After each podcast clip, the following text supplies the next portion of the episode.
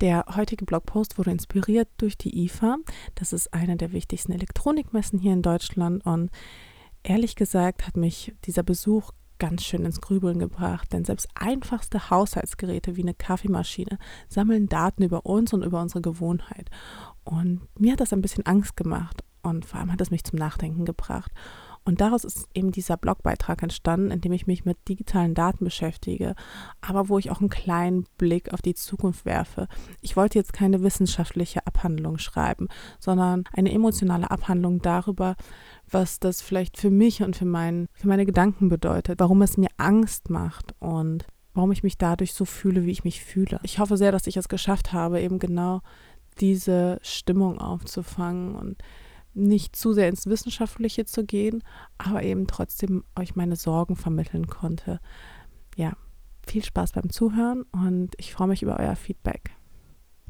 Könnt ihr euch noch daran erinnern, wie wir als Kinder 20 Pfennig in ein Münztelefon auf der Straße eingeworfen haben, aufgeregt auf das Freizeichen gewartet haben, um dann zu fragen, ob unsere Freunde zum Spielen runterkommen können?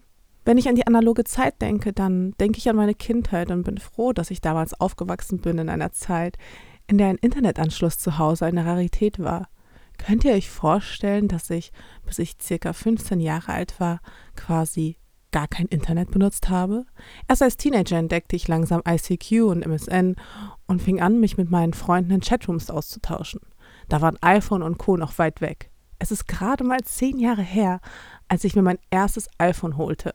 Ein Handy mit richtigem Internet. Da hatte ich bereits mein Abi gemacht. Jede Generation hat ihre Besonderheiten und unsere Generation ist vermutlich die einzige, die sowohl behaupten kann, Digital Natives zu sein, als auch eine Welt ohne Internet zu kennen. Wir sind aufgewachsen in einer analogen Welt und waren doch mit die Ersten, die die Entwicklung vom ISDN-Modem bis hin zur künstlichen Intelligenz mitbekommen werden. Doch vor allem werden wir die letzte Generation sein, deren Leben nicht von Anfang bis Ende online festgehalten wurde und die Privatsphäre noch als Selbstverständlichkeit wahrnimmt. Eines Tages können wir sagen, Stellt euch vor, es gibt keinerlei Daten zu meiner Kindheit und Jugend, bis auf die Kinderfotos, die ich nach Weihnachten auf Stories geteilt habe. What a time to be alive. Am Wochenende war ich auf der IFA. Das ist die internationale Funkausstellung und Deutschlands wichtigste Messe für elektronische Geräte und Haushaltsgeräte und habe einen Blick auf die Technologietrends von morgen geworfen. Was mir dabei auffiel, es gibt kaum eine Software oder ein Gerät, das nicht Daten sammelte, um sich dem Nutzer anzupassen. Von der Kaffeemaschine bis hin zur digitalen Schlafmaske. Vor allem die alltäglichen Geräte im Haushalt sammeln Informationen und werfen einen Blick auf deine Gewohnheiten. Wann gehst du schlafen? Wie viel bewegst du dich? Und wie gesund ist du? Das Thema der Zukunft ist Optimierung. Und die funktioniert nur über ein exaktes Bild des Konsumenten. Aber wohin soll das noch führen? Zwar empfinden wir diese Daten-Goldgräberstimmung als gruselig, wollen nicht, dass man so viel über uns weiß, doch am Ende siegt die Bequemlichkeit. Nicht mehr selbst einkaufen gehen zu müssen oder Staub zu sagen oder beispielsweise DuckDuckGo statt Google zu verwenden. Doch haben wir uns erstmal an einen Service gewohnt, ist es schwer, die Macht der Gewohnheit zu durchbrechen. Von Jahr zu Jahr verschiebt sich unsere Toleranzgrenze und wir akzeptieren, dass wir als Menschen immer transparenter werden. Und während uns ein Personal Assistant zuhört, merken wir gar nicht, wie der Raum, den wir Privatsphäre nennen, immer kleiner wird. Was macht das schon, wenn Firmen wissen, wie wir unser Brot am liebsten mögen? Doch wie viel Privatsphäre braucht jeder von uns eigentlich? Was mich angeht, so ist dieser Raum bereits sehr klein, denn ich teile mein Leben und meine Gewohnheiten nicht nur mit diversen Firmen, sondern auch mit einer großen Community. Zu wissen, dass viele Menschen viele Dinge über mich wissen, fühlt sich komischerweise gar nicht merkwürdig an, sondern eher sicher. Denn solange man nicht über seine Ängste oder Gedanken spricht, fühlt man sich allein damit. Durch euren Zuspruch dagegen fühle ich mich wie in einem Auffangnetz, denn ich weiß, es gibt zahlreiche Menschen da draußen, die sich ähnlich fühlen.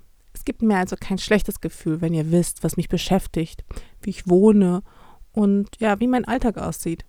Auch nicht, wie ich mein Brot am liebsten mag. Doch hier spielt ein wesentlicher Unterschied die Hauptrolle. Ich bestimme, was ich preisgebe oder nicht. Will ich, dass Daten über meinen Kontostand, meinen Gesundheitszustand oder meine sexuellen Neigungen öffentlich einsehbar sind? Die Antwort könnt ihr euch vermutlich denken. Denn auch wenn ich zu der privilegierten Gruppe gehöre, für die sich durch Bekanntwerden solcher Intimdaten grundsätzlich erstmal nichts ändert, weil ich selbstständig bin und keine politische oder andere Verfolgung befürchten muss, möchte ich dennoch nicht, dass Menschen diese Dinge über mich wissen und mich demnach bewerten. Doch wie lange können wir diese Daten noch für uns behalten? Vor allem sollte man sich bewusst sein, dass man mit einer wachsenden Anzahl an Daten nicht nur Firmen in die Hände spielt, die uns allesamt nur als Produkt betrachten, frei nach dem Motto, wenn das Produkt umsonst ist, bist du das Produkt, sondern auch Kriminellen. Wir müssen uns also fragen, wer könnte noch ein Interesse daran haben, zu wissen, wie unser Tagesrhythmus aussieht? Ist es nur die Heizungs-App, die bereits eine halbe Stunde vor nach Hause kommt, die Wohnung vorwärmt, oder auch ein Einbrecher, der die Wohnung gerne ungestört ausräumen würde? Und können uns Sicherheits-Apps davor schützen? Oder können wir überhaupt noch entführt werden, wenn jeder Schritt getrackt wird? Gefährlich wird es außerdem, wenn sich das politische Klima ändert und der Staat Zugang zu intimen Daten hat, mit denen er Andersdenkende verfolgt. Wie können wir uns also auch vor staatlichen Eingreifen schützen? Ich befinde mich in einem inneren Konflikt, denn zum einen möchte ich nicht so viele private Daten über mich teilen, doch zum anderen möchte ich nicht auf den Luxus der neuen individualisierten Apps und Technologien verzichten. Doch am meisten beschäftigt mich, was noch kommt. Kontaktlinsen, die Daten über unsere Gesundheit vermitteln, aber auch Geräte, die unsere Gehirnströme auslesen, zur digitalen Vernetzung sind nicht mehr allzu weit entfernt. Stichwort Brain Hacking, Neuralink und Building Aid.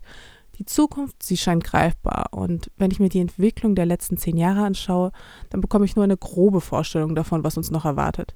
Versteht mich nicht falsch, ich wünsche mir keinen Stillstand, denn die Innovationen der Zukunft müssen nicht gleich etwas Schlechtes bedeuten. Tatsächlich können sie auch erfüllen, was sie versprechen. Ein besseres Leben.